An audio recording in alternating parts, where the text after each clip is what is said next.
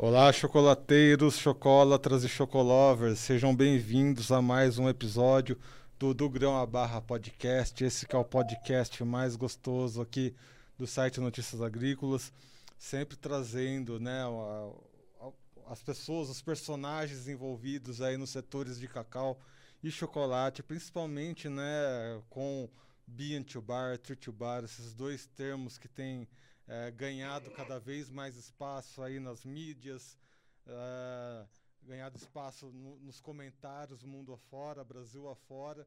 Afinal de contas, nós vamos falar hoje aqui com uma marca de chocolates que foi finalista na, lá naquela premiação da CNA, lembram? Que alguns episódios lá atrás a gente conversou com a CNA e eu falei para vocês que eu ia trazer, né, todos os que foram indicados lá. Estamos nessa missão ainda, não trouxemos todos, mas a gente chega lá. Mas antes da gente começar o episódio de hoje, eu tenho dois avisos para deixar aqui. O primeiro aviso é que essa primeira temporada do podcast está chegando ao final, né? Estamos chegando aí no final do ano, começa uma grande correria no mundo do chocolate, começa a ficar um pouquinho difícil ajustar as agendas. Então a gente tem mais alguns episódios aí pela frente vamos encerrar a primeira temporada. Afinal de contas, eu também vou entrar nas minhas merecidas férias, o que me leva ao segundo aviso. Quando eu voltar das férias, né, eu fui gentilmente convidado, um dos poucos jornalistas que foram convidados, a ir até Ilhéus, lá na Bahia, para conhecer toda a cadeia produtiva do cacau. A gente vai conhecer desde uma lavoura de cacau, processamento, a gente vai na CIC conhecer como é que é, feito as análises de qualidade no cacau e por fim a gente vai acompanhar né, o, o terceiro concurso nacional de qualidade do cacau lá em Ilhéus. A partir dessa viagem, então, a gente vai fechar com chave de ouro essa primeira temporada num episódio especial trazendo aí um diário de bordo de todos esses eventos que vão acontecer lá em Ilhéus. Então fiquem ligados aqui no podcast, que vai ser muito legal, tem muita coisa boa para acontecer. E claro, né? Ano que vem, em 2022, teremos aí a próxima temporada. Então, eu já gostaria de agradecer muito né, pelo convite dessa viagem a Ilhéus, a, a IPC, que é a Associação das Indústrias Processadoras de Cacau. Agradecer também o Cocoa Action, o CIC, que é o Centro de Inovação do Cacau, e a ABCAB, que é a Associação Brasileira de Indústrias de Chocolates, Amendoim e Bala, e um agradecimento especial aí para Juliana Ribeiro, né, da Quarteto, que é assessora aí que fez toda a ponte aí uh, ah, para levar aqui o podcast até Ilhéus nessa viagem que vai ser maravilhosa. Bom, no episódio de hoje eu vou falar com um casal que é o casal, um dos casais mais queridos aí do mundo dos, dos chocolates Bean to Bar, que é a Mariana Bassauri e o Paulo da Silva Júnior. Mariana, seja bem-vinda aqui ao nosso podcast. Obrigada Obrigado. pela oportunidade. Gostaria de agradecer bastante de poder falar um pouquinho sobre Bean to Bar. Paulo, também seja bem-vindo aqui ao nosso podcast. Agradeço, agradeço a oportunidade aí também.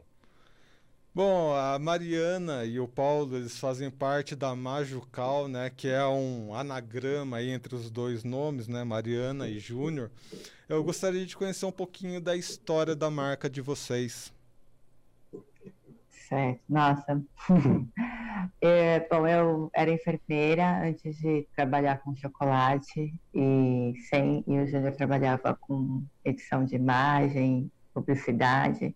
E aí é, sempre a gente se preocupou muito com a questão alimentar, é, o que a gente comia, de onde vinha. E a gente começou a procurar é, atrás, né, nos rótulos, dos alimentos, o que continha neles. Então, cada vez mais a gente foi ficando assim, não digo neurótico, mas quase. Praticamente. É preocupado com a nossa alimentação. E eu tinha uma, uma rotina muito corrida, né, como enfermeira. Eu trabalhava à noite, então era 12 por 36, então a gente quase não se via. Era uma rotina bem estressante. Então a gente queria unir o útil agradável. A gente gostaria de empreender junto para ter mais esse contato, sair dessa loucura da vida noturna, de hospital, e, e incluir algo que a gente gostava muito, que era comer bem e coisas boas, é, saudável. Então foi uma busca ali que a gente foi que deu de cara com chocolate. E a gente. A gente descobriu o chocolate através de um, de um curso. Da, inclusive é o curso da, da Célia e o Rogério. Rogério, né? Disso. E, e dali a gente se encantou desde o começo ali com o processo, do começo ao fim. Então a gente, ela foi fazer esse curso e a gente começou a pensar, não porque é, é iniciar uma, um negócio. Já como ela disse, né, que a gente estava numa loucura, é, a gente comia muito errado, assim, é, início a gente, aquela loucura do dia a dia, a gente sempre, né, comendo comidas processadas, enfim, e foi daí que a gente começou a, a, a melhorar nossa nossa alimentação e, e daí surgiu também esse, esse lance do, do chocolate. Bom, Mariana, você trabalhou então né, como enfermeira. Eu tive uma época que eu fui assessor de imprensa de um hospital aqui. Isso tem uma coisa que o hospital se preocupa, né? Existe um negócio em hospital que se chama hotelaria, né? Para quem não conhece né, o ambiente de hospital, a hotelaria são as pessoas que cuidam, né? Uh, dos quartos, onde os pacientes vão ficar, e tem toda uma questão nutricional que acaba envolvendo a hotelaria dos hospitais, que é exatamente pensar nessa nutrição, né? Para pessoas debilitadas, enfim. Há uma preocupação. E você estava nesse ambiente, né, em, em, se preocupar com a saúde das pessoas, mas de uma determinada maneira, e de repente você olhou para esse lado do chocolate. O que, que, você vê em comum nessa preocupação de saúde nutricional nesses dois âmbitos, nesses dois universos que você percorreu? É, é eu vejo que se as pessoas pudessem voltar atrás, elas voltariam, né? Porque o alimento é, é, um, é uma coisa que se você se alimentar bem, você não provavelmente você vai evitar riscos na sua saúde ali, vai evitar esse tipo de risco. Então, é muito lado a lado, né? Então, a, a saúde, a vida que você leva aqui faz toda a diferença. Só um minutinho, porque como a gente está na empresa ainda, algumas coisas acontecem com o telefone. Isso é coisa ao vivo. ao vivo. Então, então é, a gente, eu, eu, sempre percebi muito isso, a vida que você leva, as escolhas que você faz na sua alimentação e na sua vida te, te leva a um futuro melhor, né? Ou pior. Depende, Depende das suas escolhas, das suas né? Escolhas. E você, e além... Paulo, pode continuar. Não, eu ia falar assim que além da alimentação, de uma comida mais uhum. saudável que a gente encontrou no Bintubar, foi essa questão da cadeia produtiva inteira ser beneficiada, né? O chocolate Bintubar, além de você ter um chocolate com mais saudabilidade, você tem um propósito muito bonito por trás e que funciona. Então, é, é o mais bacana. Então, acho que essa foi uma missão, né? Então, você tem os dois lados ali. É, exatamente, os dois os dois se unem, né? Não é só você fazer um produto saudável, e sim você ter um, um propósito por trás, você está ajudando pessoas, você é, vem num, num efeito dominó, né? Então, acho isso é muito bacana mesmo. Foi nisso que a gente se fortaleceu. E aí você, Paulo, você já vem de uma área que é um pouco mais próxima da minha, né? Edição de imagens, comunicação, é, design gráfico, enfim. E dá para notar que deve ter uma mãozinha sua aí nas, nas embalagens da Majucal, que se tem um design gráfico, se tem uma coisa que eu percebo nas marcas, primeira coisa que eu sempre olho, onde é que está o design, né? Quais que são as referências aqui. E da Magical dá para perceber que tem algumas referências bem fortes ali, né? Aonde que tem a sua mãozinha, as, as inspirações aí na parte gráfica da formação da Magical? É, da embalagem não foi nós que fizemos, eu não, não fiz. A gente preferiu exatamente por isso é, passar para um profissional, ficar um pouco longe, e porque senão, sabe como que é, quem trabalha na área é, vira uma loucura, né? Você fazendo seu próprio sua própria embalagem, seu próprio produto, enfim, você acho que fica no looping, assim. Então, a gente preferiu pagar com um profissional e ele, e ele desenvolveu. A minha mão é nas redes sociais, são nas fotos do dia a dia, é pensando em como trazer para o público o que a gente faz aqui dentro na, na fábrica, nos produtos que a gente lança, uh, nos vídeos, esse tipo de material que eu estou sempre por trás. No site, né? No site, desenvolvendo sites, esse tipo de material.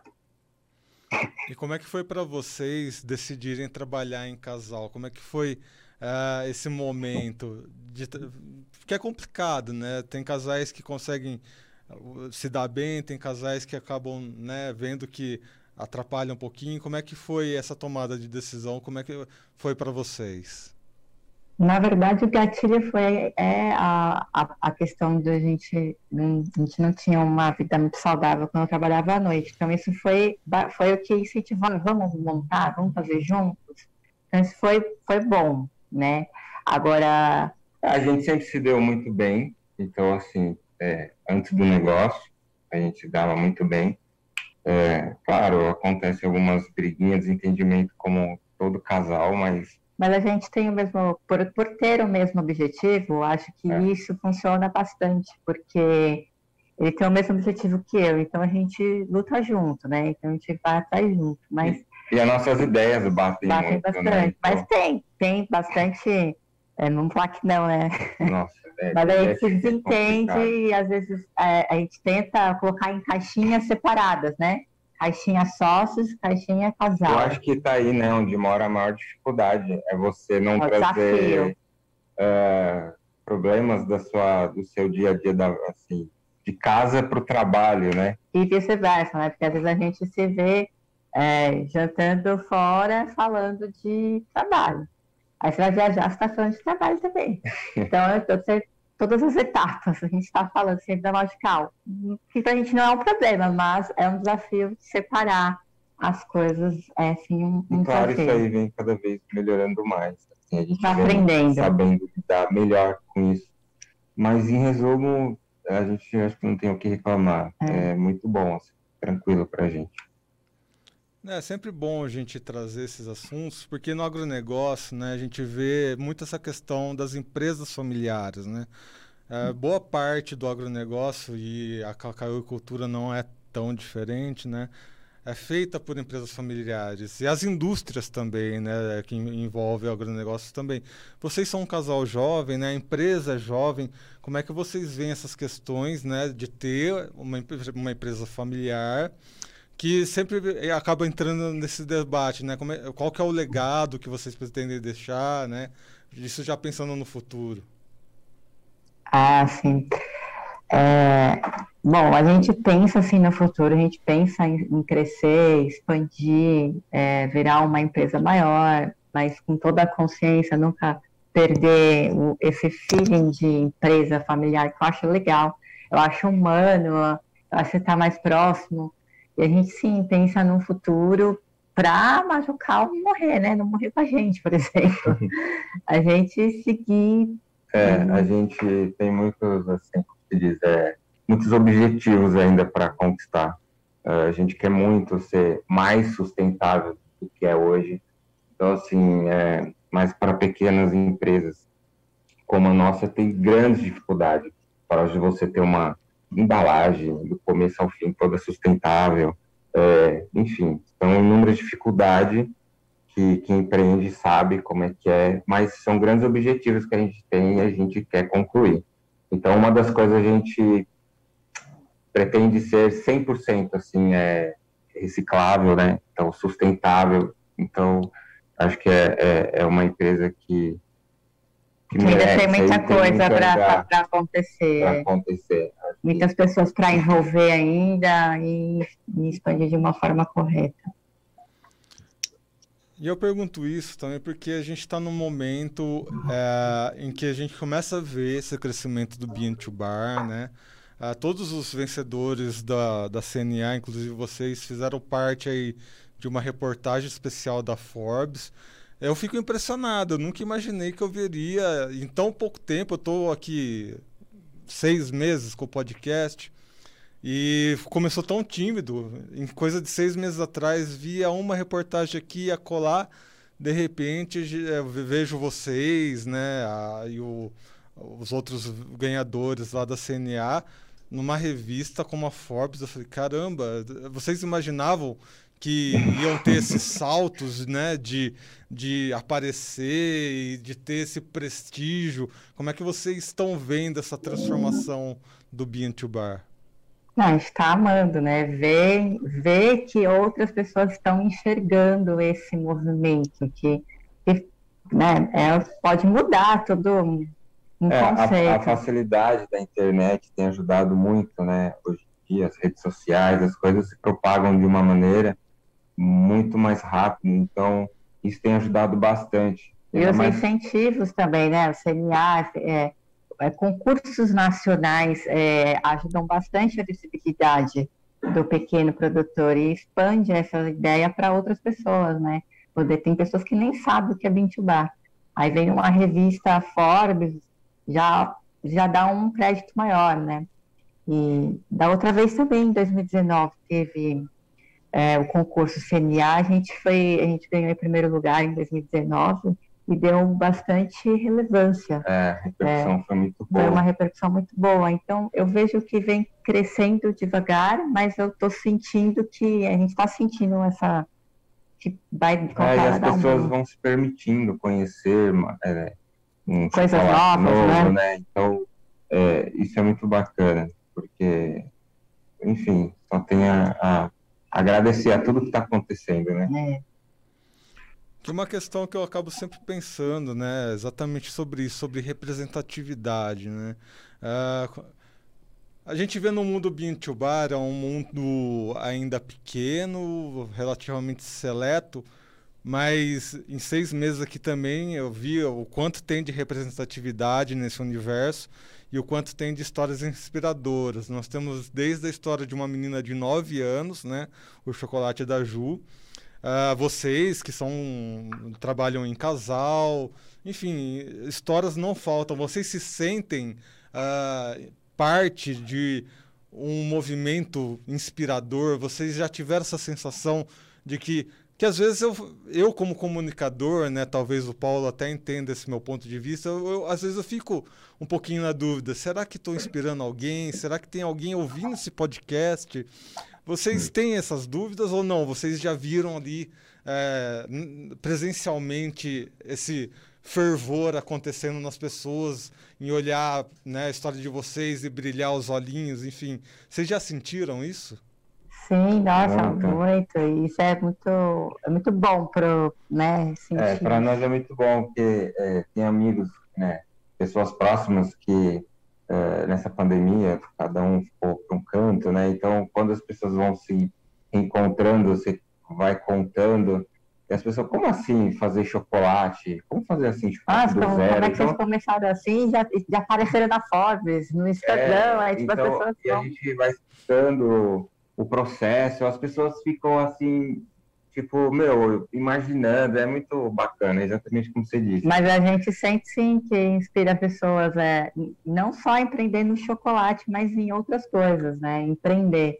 E, inclusive, esses dias uma, uma pessoa entrou em contato com a gente no Instagram e falou, nossa, eu, vou, eu estou montando um, uma fabriquinha pequena de chocolate na minha casa e, e vocês foram a minha inspiração. Nossa, aquilo para mim foi tudo. Eu falei, nossa, que bacana, a gente está esperando alguém fazer chocolate pintubar. Mais um, que legal. Muito, é, isso é muito gratificante. Sim, as pessoas realmente se inspiram. E aí vem aquela, aquele ditado, né? Inspiração é a ponta do iceberg, né? É, são as coisas que a gente acaba mostrando no, né, nas redes sociais, né? Participando de premiação.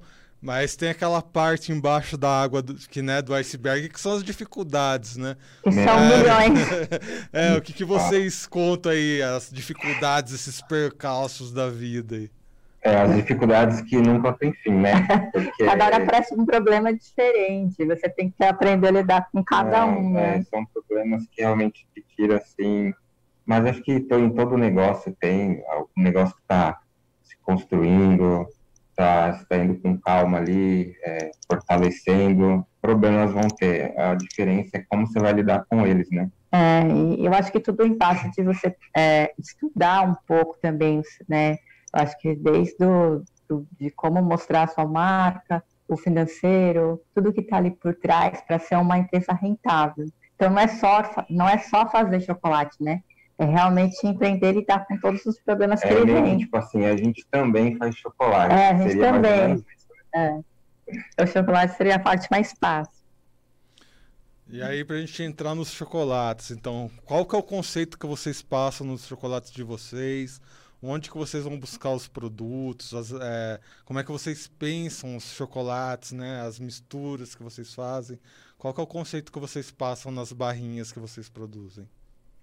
Eu vou te falar para você que os sabores é, nunca é muito feito pesquisa, assim, a gente faz do que a gente acredita do que a gente gosta, né? A gente tenta fazer as coisas. É, é, no, é 100% dos sabores ele tem uma, uma história por trás. Alguma coisa levou a gente a fazer aquele sabor. Sim. Então, acho que não, não é só é, é, negócio, e sim tem uma história por trás, entendeu? Tem todo um porquê. Então a gente acaba fazendo os testes, gosta e a gente passa para frente. Em resumo, a gente faz exatamente o, os sabores que a gente gosta. E quais são os próximos passos que vocês estão pensando aí para Majucal? Nossa. São muitos. são muitos. Esses dias eu tinha que assim, vamos listar e vamos ver quais são os possíveis, porque Bom, são muitos mesmo, são várias possibilidades. Vai desde lançamento de produto, estender a linha, novos sabores, é, novos formatos, né? De, de produtos, formatos. não só deixar em formato de barra. Então, assim, são muitos. É, mas a gente quer muito aumentar a produção. O próximo é, passo será próximo esse. Passo é, talvez triplicar a produção, porque a gente sabe que tem muitas pessoas que estão conhecendo o Beach Bar, então isso é muito bacana. O brasileiro está se permitindo é, é, comer produtos mais gourmets, produtos mais artesanais, estão dando chance para isso. Então a gente vê que tem mercado e, e a gente quer estar tá preparado. Então é expandir a produção. E para a gente finalizar, é, Quais, a gente sabe né, que o chocolate tem um grande momento ao longo do ano, que é a Páscoa. Mas, pouco a pouco, o Natal está se transformando também numa época de muito chocolate. Antigamente era mais panetone e tal, aí de repente chegou o chocotone. Opa, tem ali um chocolatinho. E aí de repente começou a virar né, o segundo boom aí do mercado chocolateiro. Provavelmente está se tornando Natal e além de Dia das Mães, Dia dos Namorados, que também deve ser uma época muito boa. Uh, como é que eu estou perguntando isso porque antes da gente iniciar a entrevista a gente estava comentando, né, como que as marcas estão numa correria danada aí para suprir a demanda de Natal. Você, como é que vocês estão lidando com essas novas demandas, né, com essa uh, periodicidade de demanda do, do, dos chocolates? É, esse é um grande problema para quem não tem tanto poder de produção assim, né? Por isso que a gente já está se programando para no próximo ano já ter essa, essa, esse poder de produção e poder atender mais. Além da, do, do, que a gente já tem na linha e repõe os pontos físicos que já trabalham com a gente em parceria, que no Natal essas vendas aumentam. Então, além de repor esses parceiros, a gente sempre costuma fazer coisas diferentes no Natal para que as pessoas podem, possam se presentear. E lidar com essa demanda é, é, um pouco insano, né? Porque a gente acaba trabalhando aqui de sábado e de domingo para poder entregar tudo na data certa, se programar, mesmo nos programando dentro é, desse do. Foge. Ainda foge. Então, é bom, né? Seria Mas... um problema. Seria um, um, problema bom, né? É um doce problema mas é, por isso que a gente precisa muito se preparar para os próximos anos, é. para não ter essa loucura insana que fica, né? Tem a Páscoa, no Natal, que o chocolate tem o seu momento, o chocolate Bintu Bar não é um chocolate que eu vou derreter e vou preparar ali. Ele leva o tempo dele, né? Então, eu tenho que respeitar dele. o tempo do chocolate na máquina, no descanso. Então não adianta muita coisa. Bom, a gente está finalizando aqui o nosso episódio. Gostaria de agradecer a presença aqui da Mariana. Mariana, muito obrigado Eu por estar agradeço. aqui conosco. Seja sempre bem-vinda aqui ao nosso podcast. Eu que agradeço, obrigada. Agradeço. Agradecer Obrigado também mesmo. aqui a presença do Paulo. Obrigado, Paulo. Seja sempre bem-vindo aqui ao podcast. Obrigado, a gente que agradece pela oportunidade de Espero ter contribuído. É. Muito bem, pessoal. Conhecemos então um pouquinho mais da história aí da Majucal, mais uma marca Bintu Bar para vocês conhecerem, né? Trabalho familiar, né? Trabalho de jovens aí que acabam inspirando pouco a pouco, crescendo cada vez mais esse universo Bintu Bar de histórias enriquecedoras. E é isso que é o apaixonante desse Bintu Bar. Quando eu comecei seis meses atrás com o podcast, eu já percebi que teria coisas muito especiais acontecendo aqui no podcast. E é isso, né? A gente está vendo na prática isso acontecer. E para tudo isso acontecer, tem uma pecinha fundamental, né, para esse podcast, que é ter a presença aí dos nossos ouvintes, de, das pessoas que nos acompanham. É muito importante ter vocês aqui dando esse apoio, né, trazendo informações, trocando ideia lá nas nossas redes sociais. Então vale sempre a pena lembrar que estamos em todas as redes sociais, no Twitter, no Facebook, no Instagram, no, no Instagram inclusive com o perfil do grão, do grão a barra underline NA. Você tem uma ideia, você tem uh, uma pauta para trazer aqui para o podcast, entre em contato comigo. Você está trazendo uma tecnologia, está desenvolvendo uma nova marca Bean2Bar, vamos lá, vamos conversar. Quem sabe um dia você vem aqui no nosso podcast mas agora só na temporada 2022, hein? Vale sempre lembrar. Esse ano aqui estamos fechando a conta, tá, pessoal? E você que assistiu esse podcast pelo YouTube, lembrar também de se inscrever no canal, ativar o sininho e deixar o like para que cada vez mais pessoas recebam esses conteúdos deliciosos do mundo Bean to Bar e a gente crescer cada vez mais. Beleza? Lembrando também que estamos no Spotify. A gente deixa essas duas possibilidades. Quem está com uma internet melhor, assiste pelo YouTube com a versão vídeo. Quem está viajando, está na lavoura, está no momento mais descontraído de lazer, quer ouvir o podcast, pega a versão apenas áudio. Temos essas duas grandes opções aí que vai atender a qualquer momento que você queira acompanhar o nosso podcast. Muito bem, pessoal. Eu sou Erickson Cunha. Até semana que vem. Um abraço.